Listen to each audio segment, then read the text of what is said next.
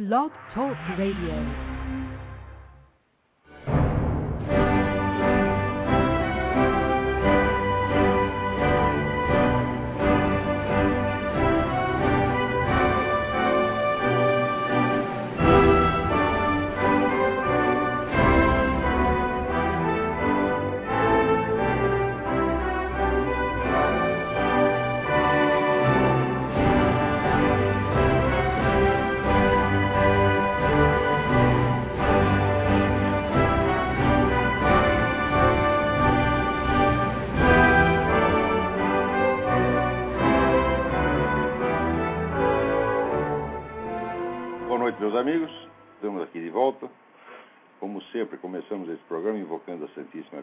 Maria, o Santo Padre Pio de Pietrantina, para que roguem a Deus que nenhuma injustiça se cometa nesse programa. Vai falando em Padre Pio, daqui a pouco eu vou dar mais uma, vou dar uma noticinha aqui a respeito. Mas queria começar aqui eh, dizendo para vocês, recomendando que vocês dessem uma espiada no site do Farol da Democracia Representativa, é. É, tem lá um link chamado Material Didático para Download e Impressão, onde eles estão, onde aos poucos estão descarregando lá um negócio chamado Curso de Atualização Política para o Liberal Democrata, tem vários materiais muito importantes e valiosos. Não deixem de dar uma espiada lá. E agora responder a uma carta aqui que eu respondi de um cidadão, recebi de um cidadão chamado André Lopes, que parece morar no, embora seja de Curitiba, parece morar no Canadá, porque o endereço é andrecuritiba.yahoo.ca. Né? Eu vou ler a carta dele e em seguida fazer as observações. Não que a carta vale alguma coisa, mas porque é, é sintomática e típica de, de alguma maneira. É, tenho ouvido suas acusações contra Barack Obama no Throat Speak. Entre outras coisas, você afirma que terroristas pagaram o curso dele na Harvard, que o seu histórico escolar está escondido. Parênteses, a Harvard não tem interrogação, acha? Que o presidente do Irã diz que a eleição dele será o domínio do Islã na América. O senhor é vítima de pessoas que o acusam de ser sustentado por uma mão invisível da direita, o que não acredito. Porém, as suas afirmações contra Obama acabam sendo tão levianas, tão levianas quanto, por não serem acompanhadas de provas, e custa acreditar que não haja nenhum órgão de comunicação de direita nos Estados Unidos que possa trazer isso à tona. É impossível, isto é, a Fox não levante essas questões e o senhor sim. O senhor pode apresentar algum site com reputação que apresente provas das acusações que o senhor faz? O senhor bem sabe que a internet está cheia de lixo, portanto, há sites falando bobagem para todos os lados. Inclusive, o senhor tem sido vítima disso. Sites como Obama Crimes, pelo próprio nome, já indicam por que existem. Quanto à, quanto à inteligência do Obama, alguém que foi editor da Harvard Legal Review e foi professor de direito da Universidade de Chicago tem plenas condições de escrever um livro. Eu não sou nenhum radical de esquerda ou de direita, mas acho que o senhor tem um nome a zelar e por isso lhe escrevo. E parece que o senhor está fazendo acusações sem provas, isso acaba arranhando a sua imagem como filósofo. E bom, vamos ver aqui. Então, em primeiro lugar, é, é, é bom aproveitar essa carta para dar uns, uns esclarecimentos. O meu critério na investigação desses fatos não é só um critério jornalístico. Eu uso todos os métodos que são dizer, aprovados em historiografia para a investigação dos fatos e a reconstituição do passado. Eu mesmo sou autor de um, de um, de um trabalho sobre isso, que é Metodologia nas Ciências Sociais.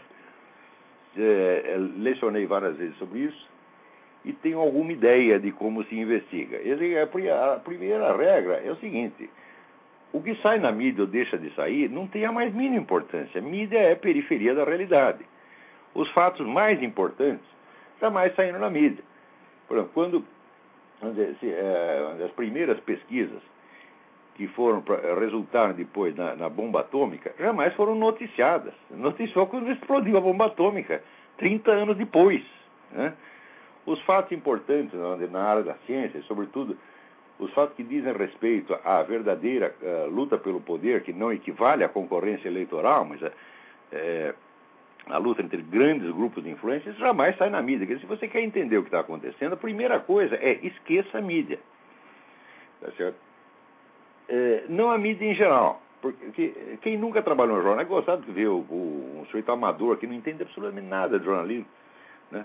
Me cobraram aqui a, que a, as minhas palavras serão legitimadas por algum site de reputação ou por algum grande órgão de mídia.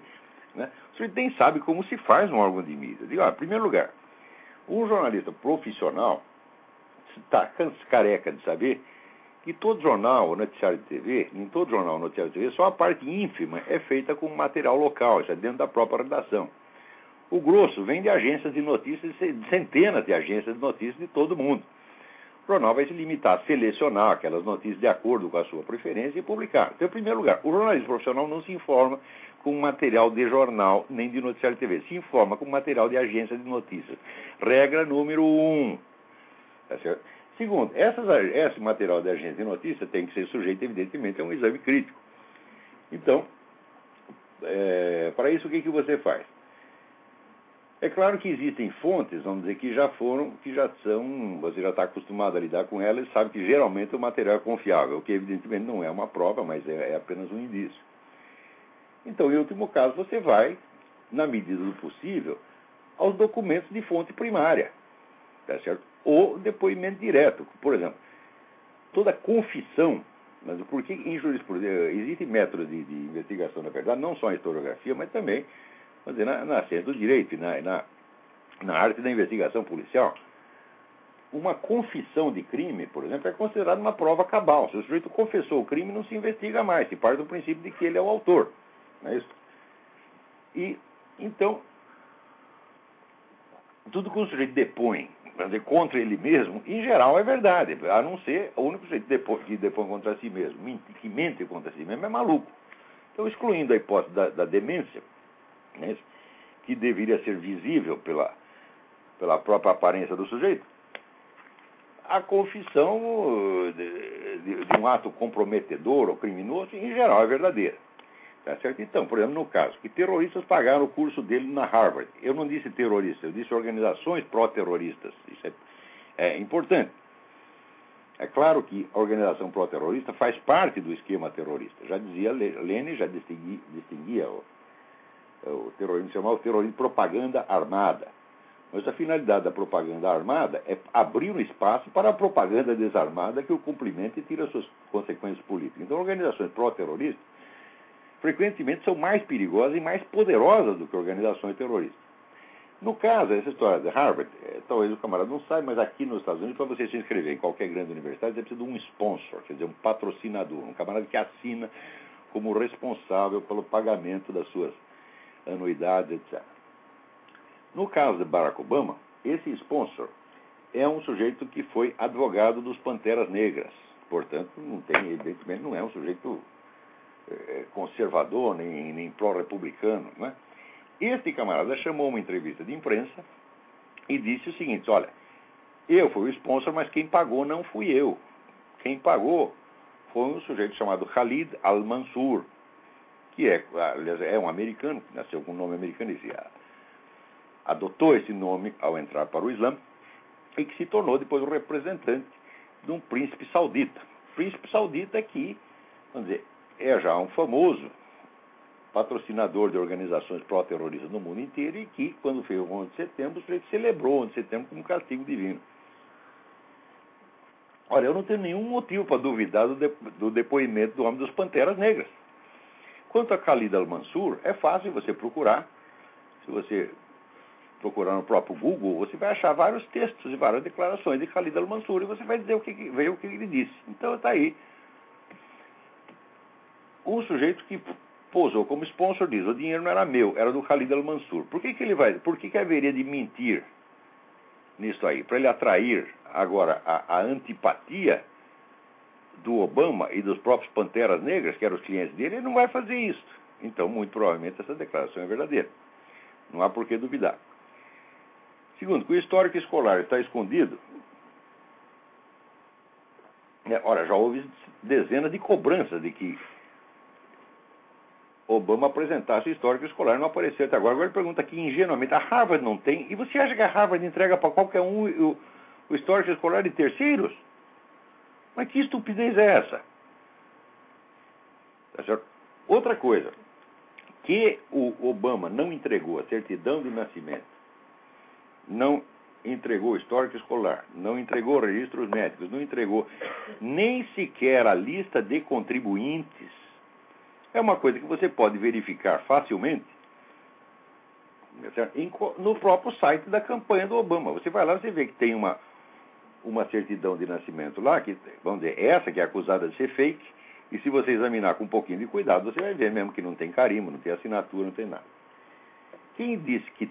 Quem respondeu que a certidão é autêntica e que verificou, etc., etc., foi o site Fact Check, que é apresentado por aí como há um site suprapartidário, etc., etc. Suprapartidário coisíssima nenhuma. Basta você imprimir a página do Fact Check e você vê em cima quem é o dono do Fact Check. É a Chicago Annenberg Challenge.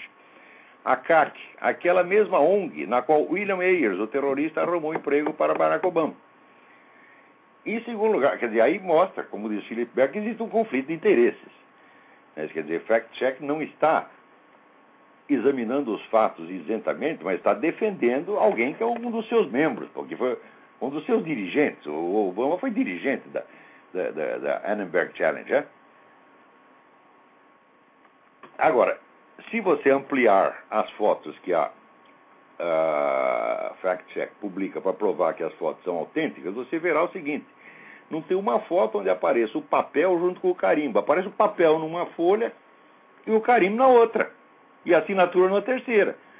Isso aí está muito, essa história está muito mal contada, evidentemente. Então qualquer pessoa percebe que a intervenção do fact check né, não elucidou coisíssima nenhuma. Né? É, e depois que o presidente do Irã disse que a eleição do, do, do Obama será o domínio do Islã na América, não, isso foi amplamente noticiado e você mesmo pode verificar, é gozado que. É, veja, eu não sou um repórter, eu não estou fazendo matérias noticiosas. Isso é uma coisa importante de entender. Né? E, sobretudo, eu tenho um espaço limitado para, na, na, nas minhas colunas de jornal e tenho um tempo limitado aqui. Se eu for citar a fonte de tudo, eu gasto metade do meu artigo só com isso, porque as fontes são muitas. Esse é o problema. E se a parte noticiosa dos jornais não está informando isso, eu não posso suprir o meu trabalho e o deles ao mesmo tempo. Eu não posso fazer, numa, vamos dizer, numa, num artigo de 40 linhas, suprir todas as notícias que estão faltando na, na, na área editorial e ainda comentá-las. Isso é absolutamente impossível.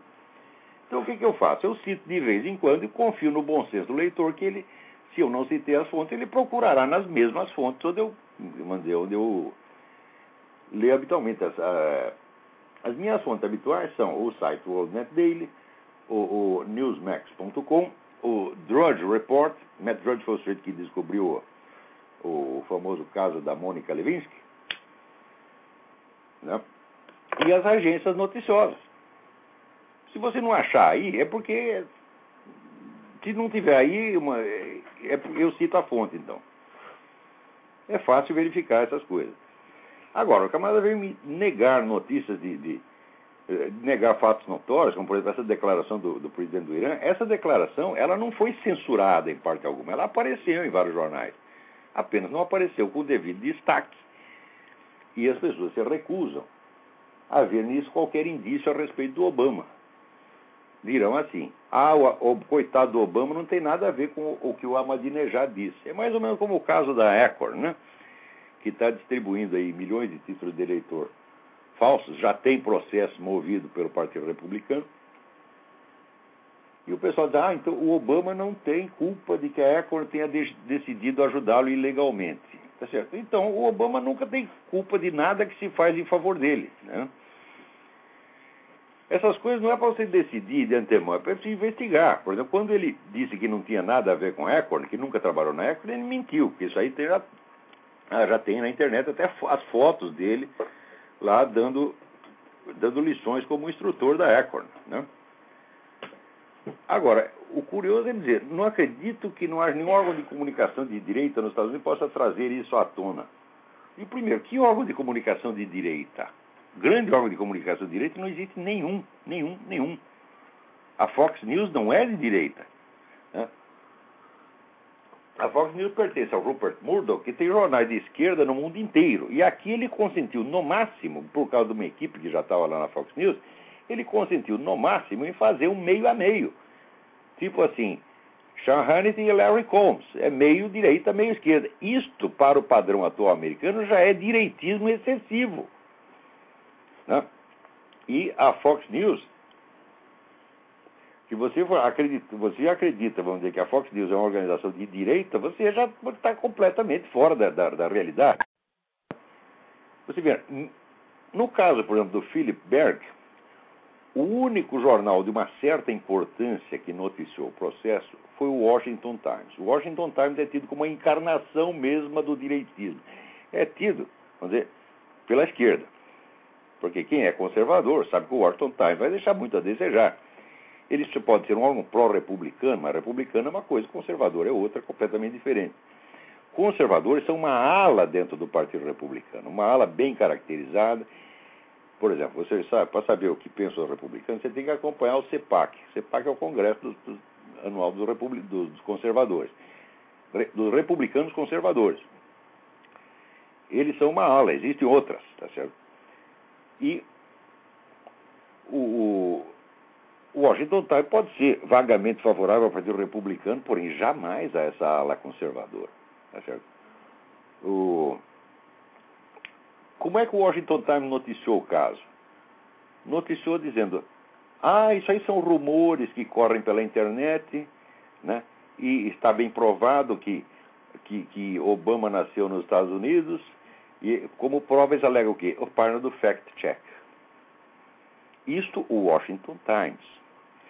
O processo do Berg só é mencionado nas duas linhas finais, como se fosse apenas um rumor a mais, e não se dá a informação essencial. O fato de que haja um processo não, em si mesmo não quer dizer nada. Tá certo? O processo, vamos dizer, aliás, o processo não está acusando Obama de nada. Você vê que é um processo civil e não criminal, e o processo apenas solicita que ele apresente a sua certidão de nascimento original. Só isso. É um processo para ter uma, dizer, a declaração que o juiz intime o Obama a apresentar a sua certidão de nascimento. Ora, se o Obama dizer, exibiu a sua certidão de nascimento no site da campanha, por que ele não pode mostrar para um juiz também? O que, é que tem de mais? Né? Então, o processo não visa aprovar nada e não precisa aprovar nada. É? O processo é apenas para solicitar que apresente o documento. Bom, o que, é que fez Obama? Apresentou o documento? Não. Obama apresentou já duas petições para ser dispensado de, de apresentar o documento. Ora, o que, que, é mais fácil, meu filho? Você abrir uma gaveta e pegar uma certidão de nascimento e levar para o juiz? Ou você contratar escritório de advocacia, que aqui custam caríssimo, para eles redigir uma petição de 15, 20 páginas, explicando que você não tem obrigação de apresentar a, a certidão, que você tem direito à privacidade. Quer dizer, o, a resposta tortuosa e esquiva do Obama é isso que chama a atenção e isso é o, é fato principal. Dizer, qualquer jornalista, para não dizer qual historiador, tem obrigação de entender que este é o centro do acontecimento. Que o processo só se torna verdadeiramente importante por causa disso. Se você acompanhar meus artigos, seu André, você vai ver que eu não mencionei o processo antes de aparecer a resposta do Obama. Porque eu não posso prejulgar o Obama. Digo, aí se ele tem a certidão de nascimento, ele vai lá, apresenta e cala a boca desse Philip Berg eu só comecei a comentar o processo justamente porque o Obama não fez isso. Porque o Obama, não uma vez, mas duas vezes, como você verá, no, no site do, do, do Philip Berg, se esquivou de apresentar o documento. Ora, isso aí é uma coisa altamente suspeita. Se você apresentar uma certidão de nascimento, é uma coisa é obrigatória para você arrumar um emprego, para você ir para uma escola. Por que, que, não, por que, que não pode apresentar? Eu digo, não pode apresentar, por quê? Porque aquela certidão que apareceu na, no site da campanha, tão louvada pela Fact Check, aquela é, é fake mesmo, aquela não serve, tem que ser o original impresso. Aquele negócio eletrônico né, não, não convence ninguém. Ora, o curioso é o seguinte, você diz, a internet está cheia de lixo. Claro que está cheia de lixo. Tá certo? Mas isso quer dizer que qualquer coisa que saia na internet é lixo? Tem muito mais lixo no New York Times. O New York Times já foi tantas vezes desmascarado desde a década de 30 tá que a tiragem dessa porcaria está tá diminuindo ano após ano. Aliás, isso acontece também no Brasil. No Brasil, a, é, a tiragem, ela, quando não cai, ela permanece estacionária. Eu asseguro para você que a tiragem dos grandes jornais no Brasil, Folha, Estadão, etc., é a mesma dos anos 50, quando a população era três vezes menor, tá certo? E o analfabetismo alcançar pelo menos 50% da população. Peraí, tem alguém na linha, deixa eu atender. Alô, quem é?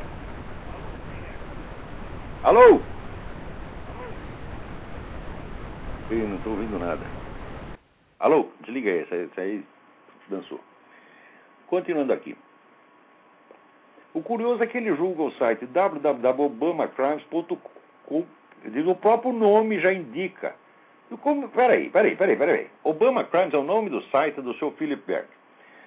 No site do seu Philip Berg estão os documentos oficiais do processo. A petição inicial que ele apresentou, e as duas defesas do Obama. Isso são documentos de fonte primária, meu filho.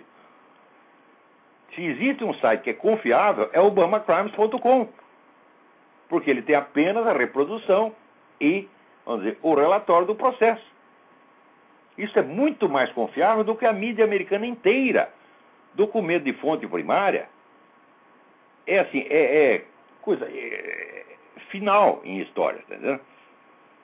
Ora, Quer dizer que,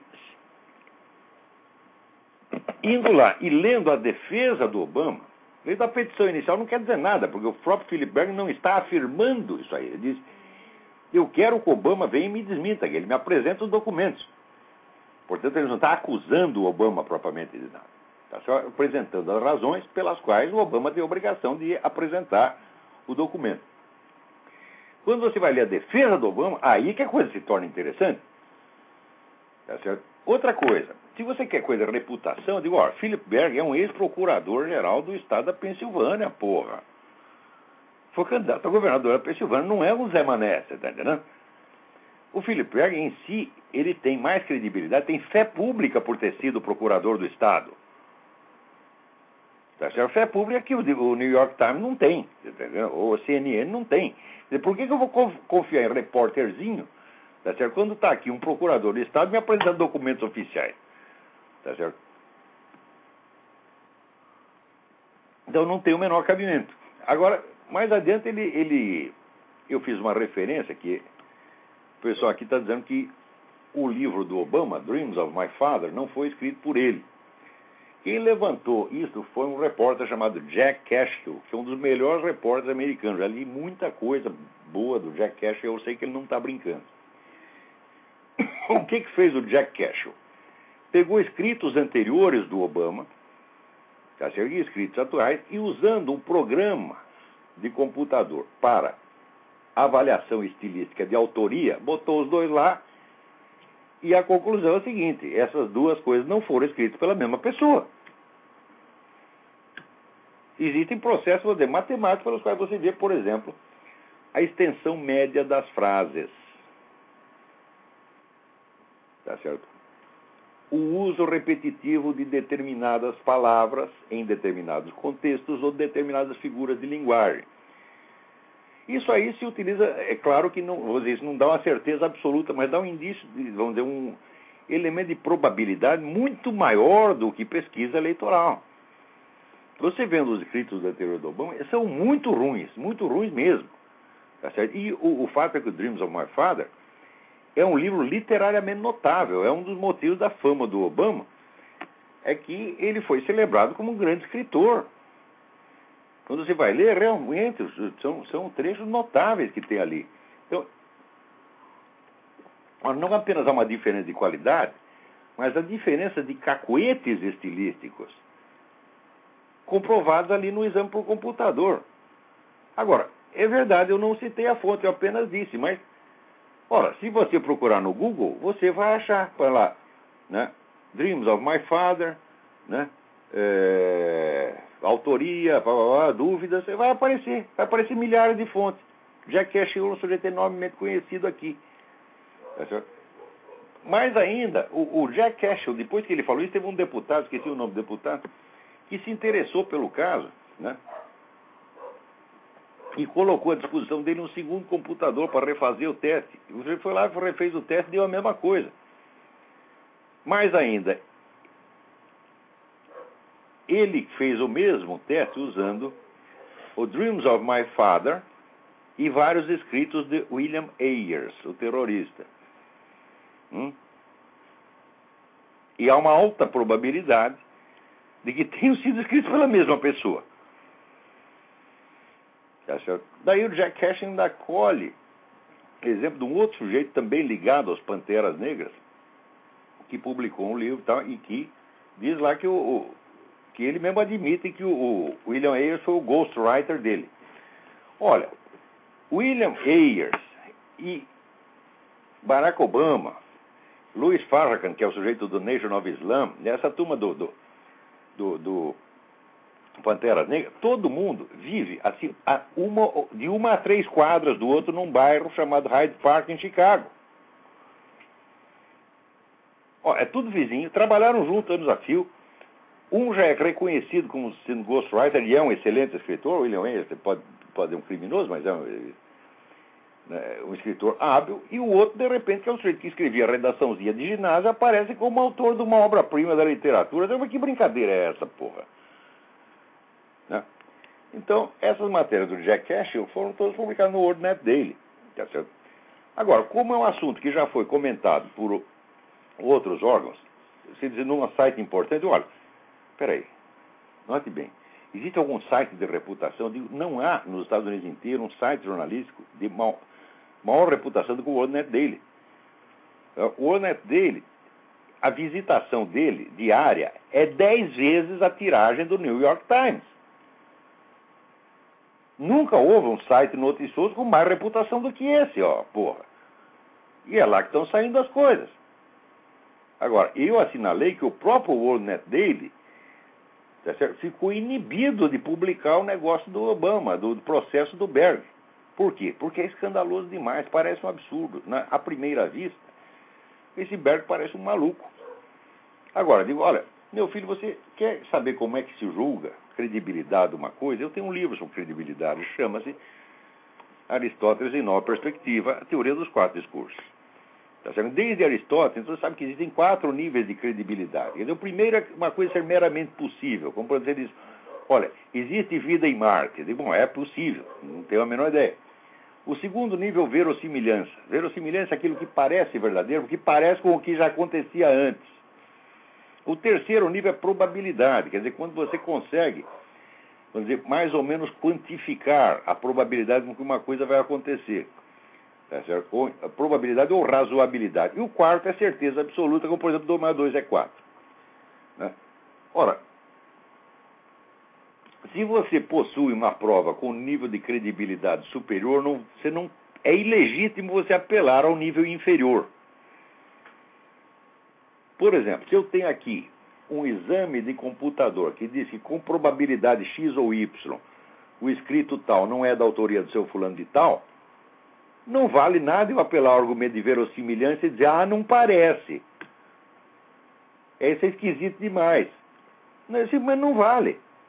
Então, olha, as minhas matérias são escritas, vamos dizer, com critério científico. E é por isso mesmo que quando eu aposto contra a mídia inteira, eu ganho. Como ganhei no caso do Foro São Paulo. Tudo que você está me dizendo aqui sobre a improbabilidade dessas coisas, André, disseram para mim a mesma coisa durante 10 anos a respeito do Foro de São Paulo. Eu era um maluco que estava inventando coisas, era teórico da conspiração, era psicótico, paranoico, louco, extremista de direita mentiroso, vigarista, me chamaram de tudo. E eu dizendo, vocês estão enganados. Aqui o Foro de São Paulo existe, está atuando e é uma organização grande e lá tem organizações terroristas, organizações de sequestradores, etc. No fim se comprovou tudo, tudo, tudo, tudo, tudo, tudo, tudo. Daí o que, que os caras fazem? Tem que disfarçar o vexame. Então, de repente, eles começam a falar do Foro de São Paulo como se sempre tivessem falado. Isso aí o Globo fez, a Folha fez, o Estadão fez, todo mundo fez. No caso do Philip Berg, eu lhe digo, o processo movido por Philip Berg é a única coisa real que está acontecendo na política eleitoral americana. O resto é quase tudo, é só impressão, é jogo de cena, é bobagem, tá incluindo as pesquisas de pesquisas de, eleitor, de, de intenção de voto. Tá certo?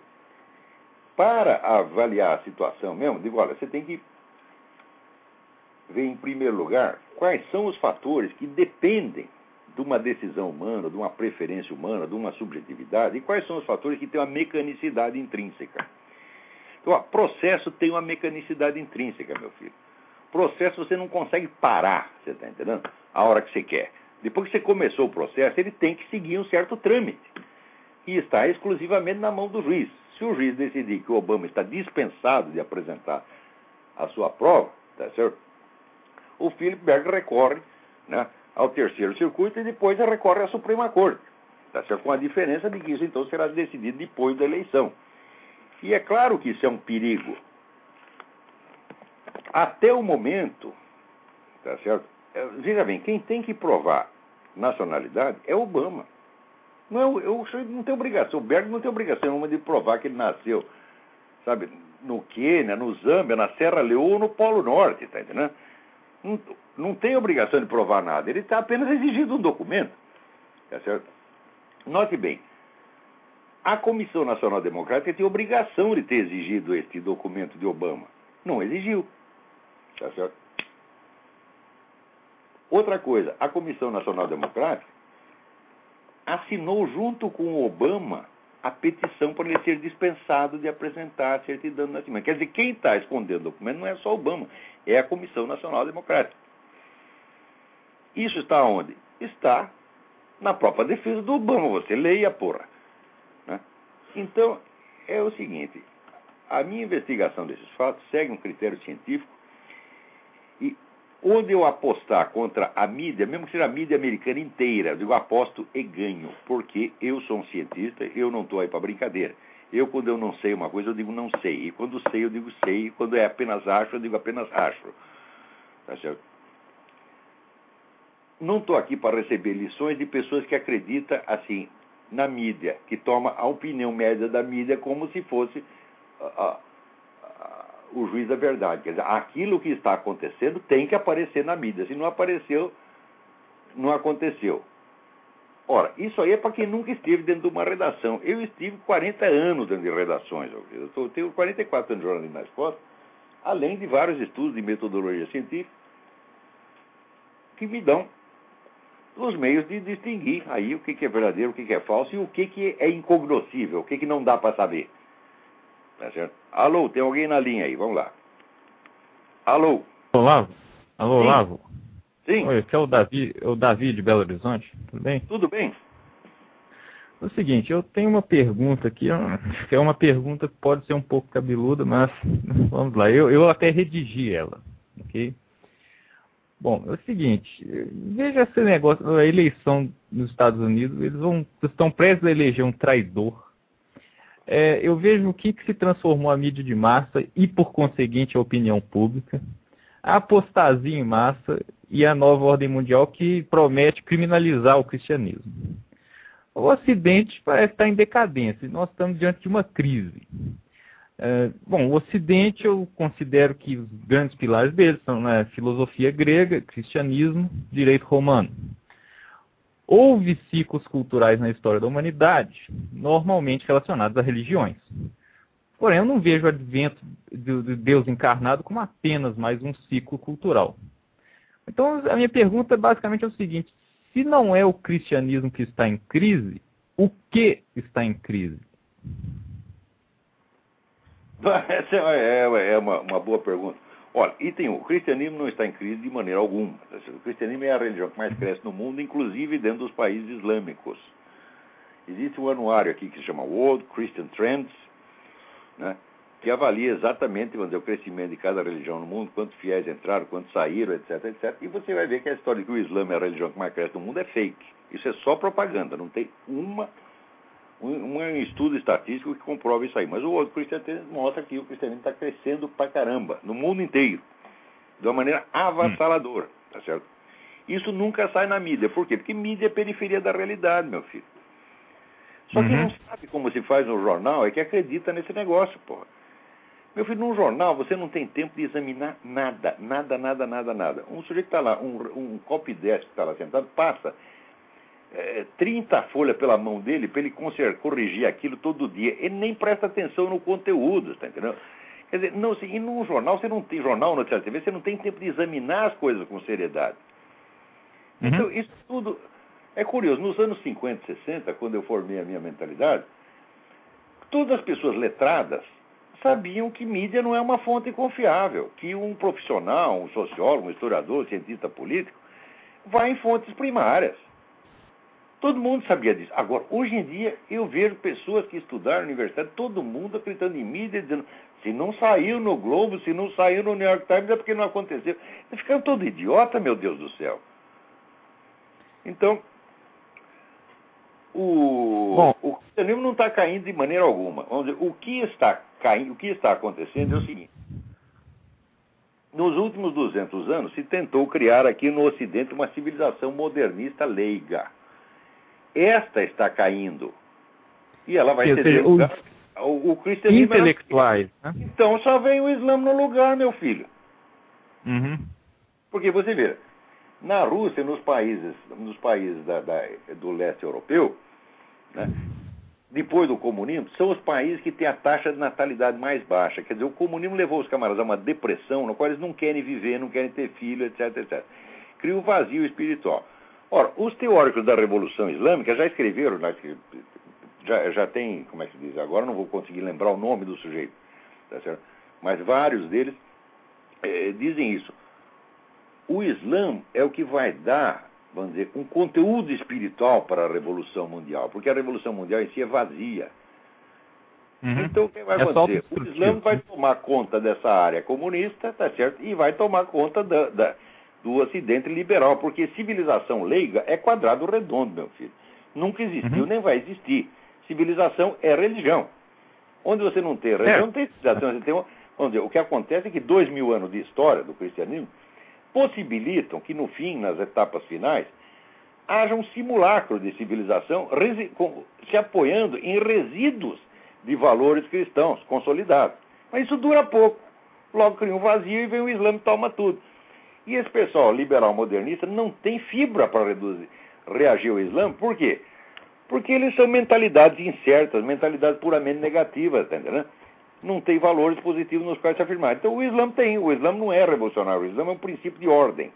É um princípio de ordem que você pode achar detestável, porque é, é, é totalitário, é isso, é aquilo, é tudo bom, mas é uma ordem. Então, entra a desordem total e a ordem vai predominar, o que é a ordem islâmica, porque a cristã eles não querem mais. Então fica assim, o Islã é uma espécie de plano B, você está entendendo? Quer dizer, ah, meu filho, você não aceitou a escola Horizon e Frank, então tu vai para a FEBEM é o que vai acontecer. O Islã é a FEBEM da Europa, tá entendendo? Uhum. Quer dizer, você não aceita. É... Por exemplo, você não aceita confessar seus pecados de vez em quando, né? Pedir para Jesus Cristo te perdoar, limpar seus pecados. Então vem aí o Ayatollah, vai, vai, né? Vai vestir sua mulher de burca, né?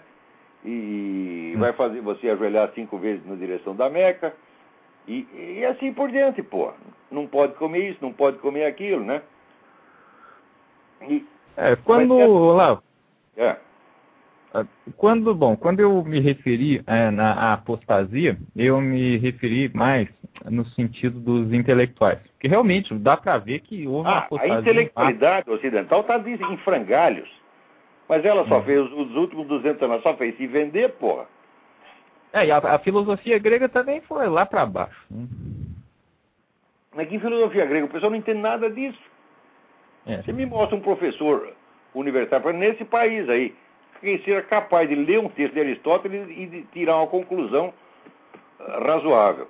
Quando eu publiquei meu livro sobre Aristóteles, que foi em 97, né, 97, fazia 30 anos que não saía um livro sobre Aristóteles no Brasil. 30 anos, com esse monte de universidade que tem, pago com dinheiro público. Você sabe o que é 30, eh, vamos dizer, racionamento aristotélico durante 30 anos? Isso não existe em parte alguma do mundo. Então aconteceu aí. Tá certo? Hum, Olavo. Quando a gente fala de decadência, é... no Brasil a gente tem uma medida diferente das coisas, tá entendendo? Quando fala de decadência, hum. olha, nos grandes centros, nas grandes universidades, isso aí já acabou. Mas tem escolas menores que continuam. Né? Aqui você tem escola que molecada de 5 anos já lê em latim e grego. Tá certo?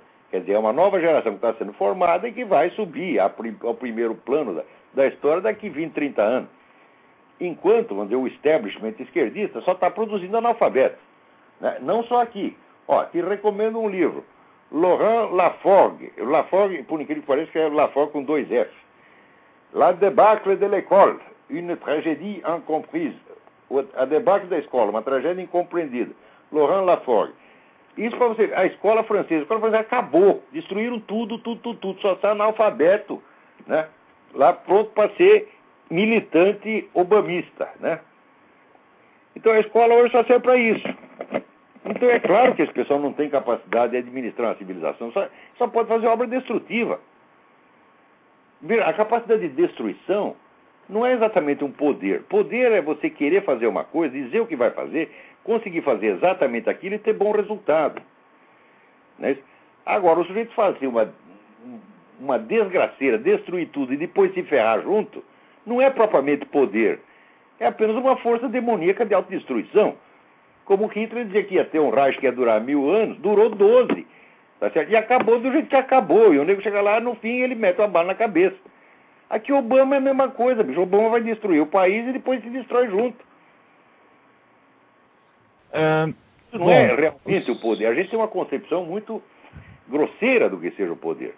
O poder uhum. tinha Moisés. Moisés, cinco mil anos atrás, deu umas ordens para os caras. Vocês fazem assim, assim, assim. Até hoje está obedecendo igualzinho. Isso é poder, meu filho.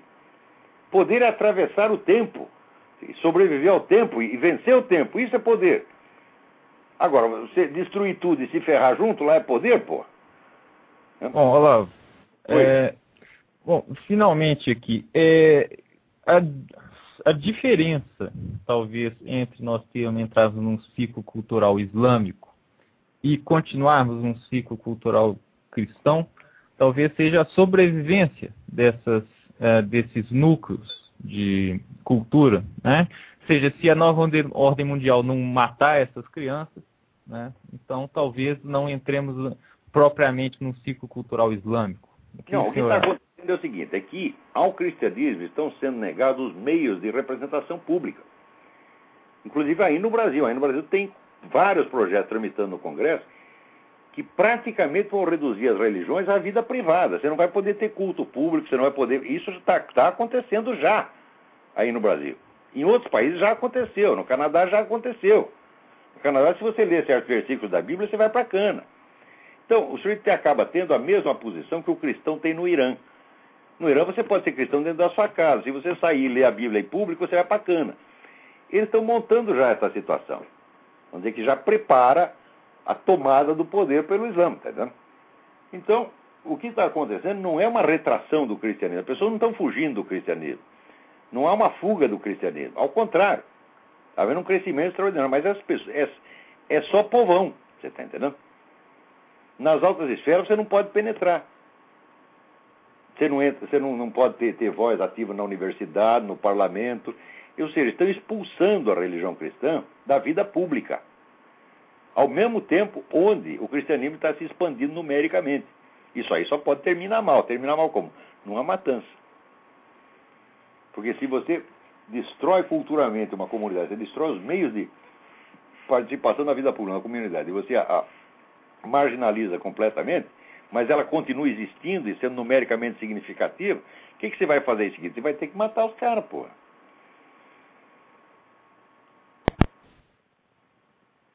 Sim, então, digamos, mas e se um Stalin aparece no Ocidente e mata, arrasa com os cristãos em si, ou seja, matar os caras mesmo. E aí o que, que acontece? Matar cristão nunca adiantou nada. É, bom, realmente. Né? Mais mata, mais aparece. Isso aí. Olha aqui, veja aqui, leis que tramitam em Brasília. Será proibido fazer cultos de evangelismo na rua, pela reforma constitucional. Cultos somente com portas fechadas as igrejas serão obrigadas a pagar impostos sobre dízimos, ofertas e contribuições. Programas evangélicos da televisão terão horário limitado.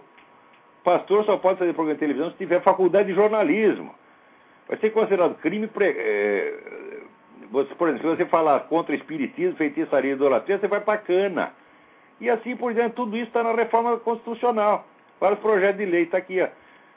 Puta vida.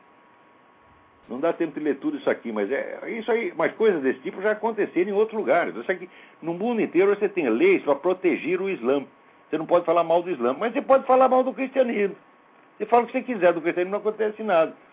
Você fala contra o Islã, vem um governo liberal moderno e te põe na cadeia.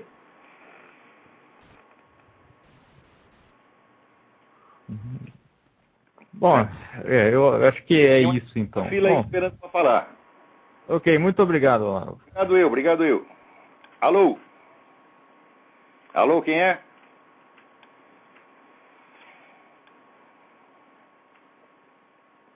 Bom, aqui temos uma, uma carta muito interessante. Duas cartas sobre paralaxe, uma do Daniel Scherer e outra da Camila Flores. Eu não vou responder essas perguntas aqui porque as respostas são muito complexas, mas eu vou fazer uma gravação para o seminário de filosofia, não do curso do seminário, mas aquelas, aquelas gravações que eu faço de vez em quando para lá, e vou responder as suas, as suas perguntas lá. Aliás, falando de seminário de filosofia, nós tivemos um problema horroroso com o provedor, tá certo? que nós botamos material lá que a memória deles não aguentava, daí o que eles fizeram? Trancaram nossa conta. E não só trancaram nessa conta, como bloquearam o acesso nosso ao nosso próprio material, de maneira que não podiam pegar aquilo para migrar para outros sites. Foi só hoje que conseguimos. Quer dizer, isso é uma sacanagem, uma filha da putice. Né?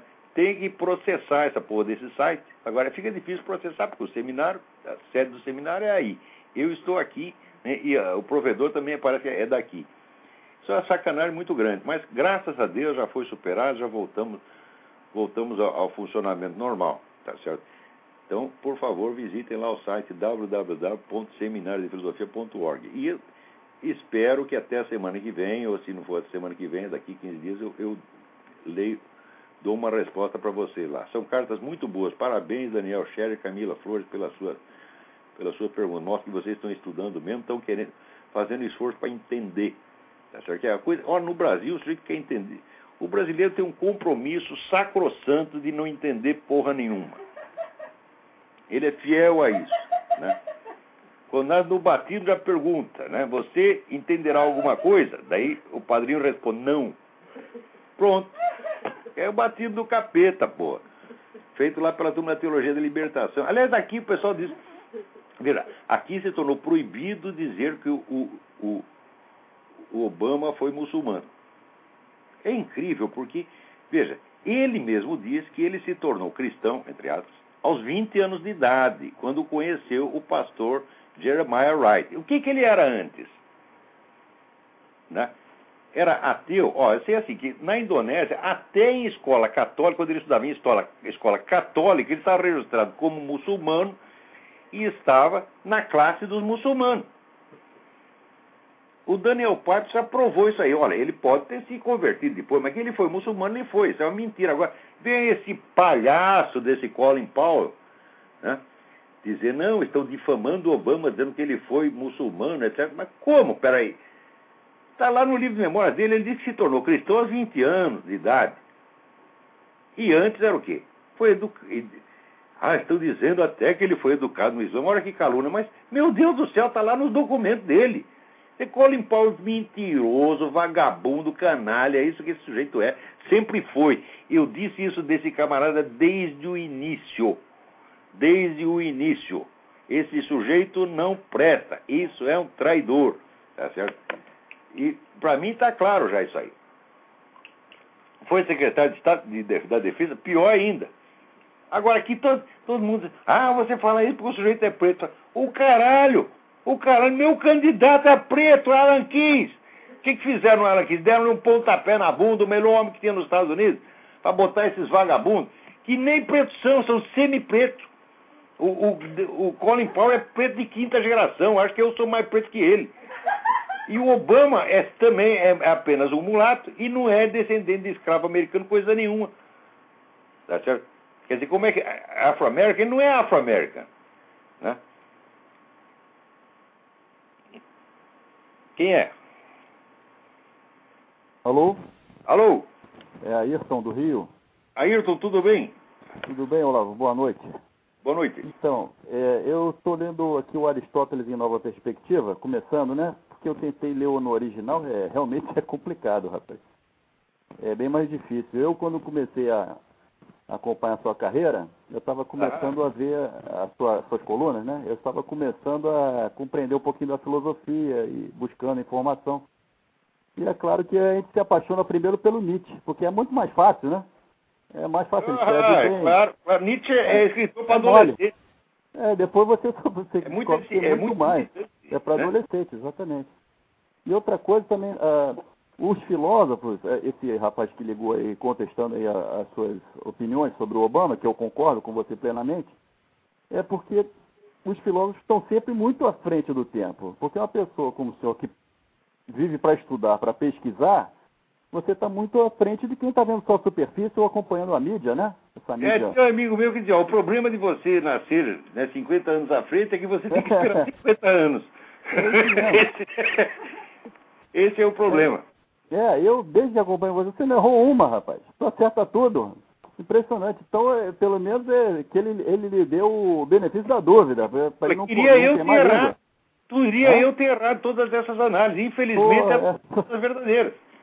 É verdade. Mas não é mesmo, o, foi o, o Kant só conseguiu lançar o primeiro livro, é, só fazer ter algum reconhecimento, ele curtiu mais ou menos um ano e morreu. De, de sucesso e morreu, né? O maluco, porra. É um coitado, ele conseguia escrever durante meia hora por dia, porque tem aquelas dores de cabeça, sífilis terciária. Uhum. Escrevia meia hora por dia que ele escrevia aforismos, né? De repente acordava lá, saía do delírio, ah, tive uma ideia. Daí ia correndo, escrevia um negócio e depois uhum. voltava para a escuridão, você está entendendo? Então uhum. aquilo não faz coisa. Forma, às vezes tem até ideias brilhantes no meio, mas são ideias soltas. Uhum. Né? O Eugen Fink, que foi secretário de Edmund Husserl, um homem de altíssima competência, né, falou: não, eu vou ler todo o livro do Nietzsche e vou reduzir aquilo a um sistema. Eu quero saber qual é a, coerência do sistema do Nietzsche, né, qual é a unidade. Né? Sabe o que aconteceu? Ele achou quatro sistemas diferentes. Tá entendendo? E o Nietzsche jamais chegou a conclusão sobre isso. É um amigo meu que tinha me falado. Eles leem bastante confuso e eles dizem que isso é, é fecundo. É fecundo é, um monte de ideia errada. né? eu, eu, concordo com, com o senhor. É, o, a humanidade atingiu um grau de evolução tal é por causa da religião. Né? Que deu o, o norte moral, ético, espiritual, esse, esse vazio interior. As pessoas ficam procurando o sentido da vida quando ela está na própria religião há milênios, né? E aí vem o Nietzsche e de uma hora para outra tira isso, subtrai. O cara, o cara pira. A Igreja Católica ela teve uma luta de milênios para acabar com a escravidão. A escravidão romana era um negócio horroroso, porque o escravo não tinha sequer direito de ter família. Na hora de procriar, juntava um bando de homem, um bando de mulher, era uma suruba assim de 500 pessoas de um lado, 500 do outro. Era um maracanã. Tá e daí todo mundo comia todo mundo, né? aquele negócio que nem do, do português, me passaram a mão na bunda, não comi ninguém, aquele negócio horroroso. E daí ninguém sabia quem era o filho, portanto não tinha família, não tinha herança, não tinha nada. Era tratado que nem bicho. A igreja, depois de muitos séculos de luta, conseguiu assegurar que eles tivessem o direito de casar, ter filho e ter sua propriedadezinha. Uma coisa maravilhosa. Mas ainda não estava bom, ainda continuou lutando. Foi, o cristianismo que extinguiu a escravidão no mundo. No Islã tem escravidão até hoje. É legítimo no Islã a escravidão. Agora os caras ficam, ficam inventando aí que ah, foi Stalin que libertou os escravos, foi Fidel Castro. Na, na, na União Soviética só tinha trabalho escravo. Era só trabalho escravo. Se você não tem o direito de escolher seu emprego e o lugar onde você trabalha, é trabalho escravo, porra. É, na é China é trabalho escravo. Na China hoje em dia é trabalho escravo, porra. claro, a China é 100% trabalho não escravo. Não tem direito a fazer greve, não tem, não, não tem, tem outro jornal, não tem como contestar, não tem, nada. Não tem nada. É. Quer dizer, Acabou, eu, eu... querem jogar religião pela janela, olha, tem aqui, tem uma religião que é doce, macia, etc, etc. Tem outra que é durona, é porrada na cabeça, que é o Islã. Você imagina, olha, o Jorge Soros dizia o seguinte, olha, esse negócio de você achar que você é Deus é uma doença, mas eu já estou me acostumando com a ideia. Tá então, se o Jorge Soros pode pensar isso, você durante dois minutos, imagina... O Lula, o Lula é, também. É, o, o, não, o, o Lula também... O Obama aqui, Obama o, também, o é chamou ele de, de Messias. Tem uma outra admiradora dele que chamou ele de meu Jesus. É, Agora, ele, muito modestamente, ele disse a seguinte frase: Contrariamente ao que diz a opinião popular, eu não nasci numa manjedoura. Já pensou se ele não dissesse? Né? Agora, se o Obama pode brincar eu também posso. Eu vou imaginar que eu sou Deus. Então tem lá uma religião, o cristianismo. Né? Eu mandei meu próprio filho para sacrificar para os caras. Tá, tá. Bom, é agora, a segunda que está prevista na Bíblia, preste bem atenção. Né? Ninguém pode negar totalmente as origens divinas do Islã, porque ela está anunciada na história de Abraão.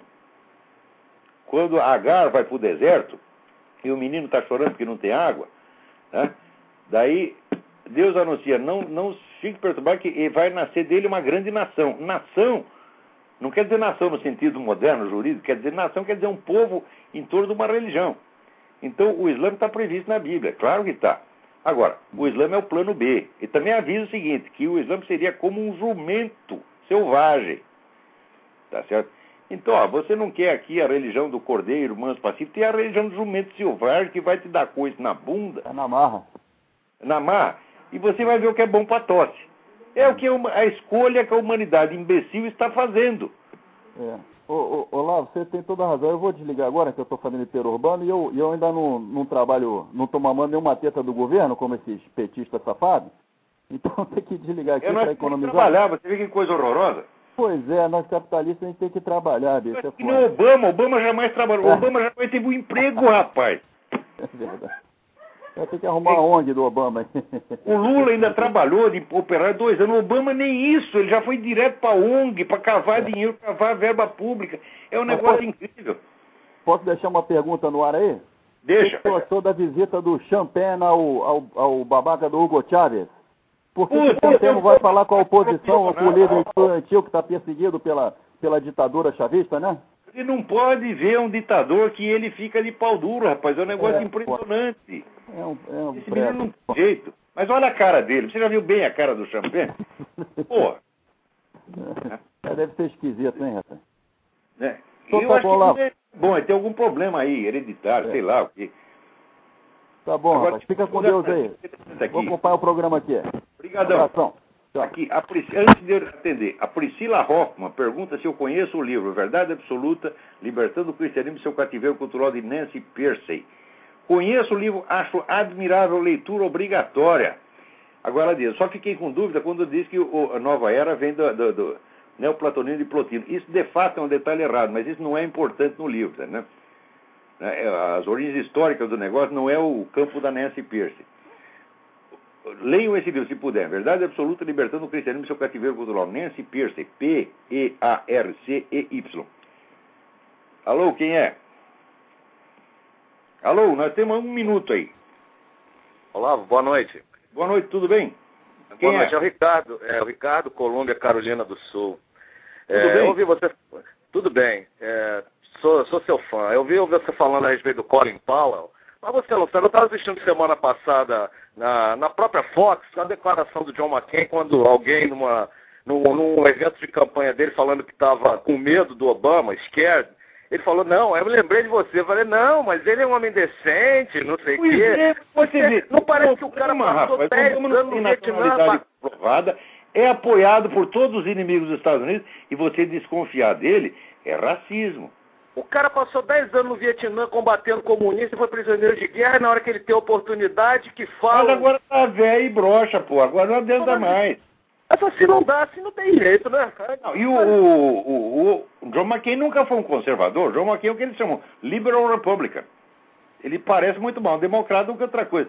Mas quando escolheram o John McCain, em vez de escolher os outros, já decidiram que era para levar porrada.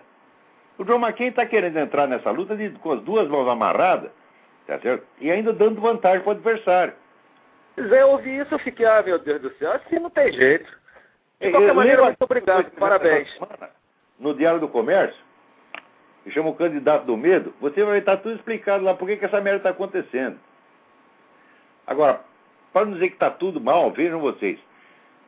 Abriram o túmulo do Padre Pio 40 anos depois da morte dele, o corpo está intacto, intacto. Olha, esses fenômenos, por exemplo, a grande mídia não destaca, ela até noticia um pouquinho, como se fosse um nada. Ora, esta notícia tá arrebenta com toda a cultura moderna, só esta. Mesmo que fosse o único santo que tem o corpo incorruptível depois de 40 anos, Isso já bastaria para estuporar com toda a cultura moderna. Porque esse fato você não tem explicação, mas ele acontece. Tá certo? E isto é uma prova de que a Igreja Católica não está brincando com os ensinamentos dela. O que ela diz acontece. Dizer, pensem nisso, minha. No YouTube tem, você procura lá, Exumação del Padre Pio. Exumação e tem um H depois do X. Exumação. Vocês vão achar lá, tem vários, vários vídeos sobre isso. Então, o grande Padre Pio, que foi beatificado, foi canonizado pelo, pelo beatificado não, foi canonizado pelo João Paulo II, tá aí, ainda está, depois de morto, ainda está dando a sua mensagem, tá certo? A sua mensagem de caridade, amor, de salvação. Vão lá e vejam isso. Isto, esta notícia, vale mais do que tudo que saiu na CNN, na Fox News, no New York Times, nos últimos 40 anos. Isso é mais importante do que tudo, porque isso diz respeito, vamos dizer, ao destino do ser humano depois da morte. Porque a nossa vida passa, ela é rapidinha. Mas depois disso tem um negócio chamado eternidade. O que vai acontecer para nós lá? Está aí o Padre Pio, depois de morto, respondendo. Então, até a semana que vem. Muito obrigado a todos.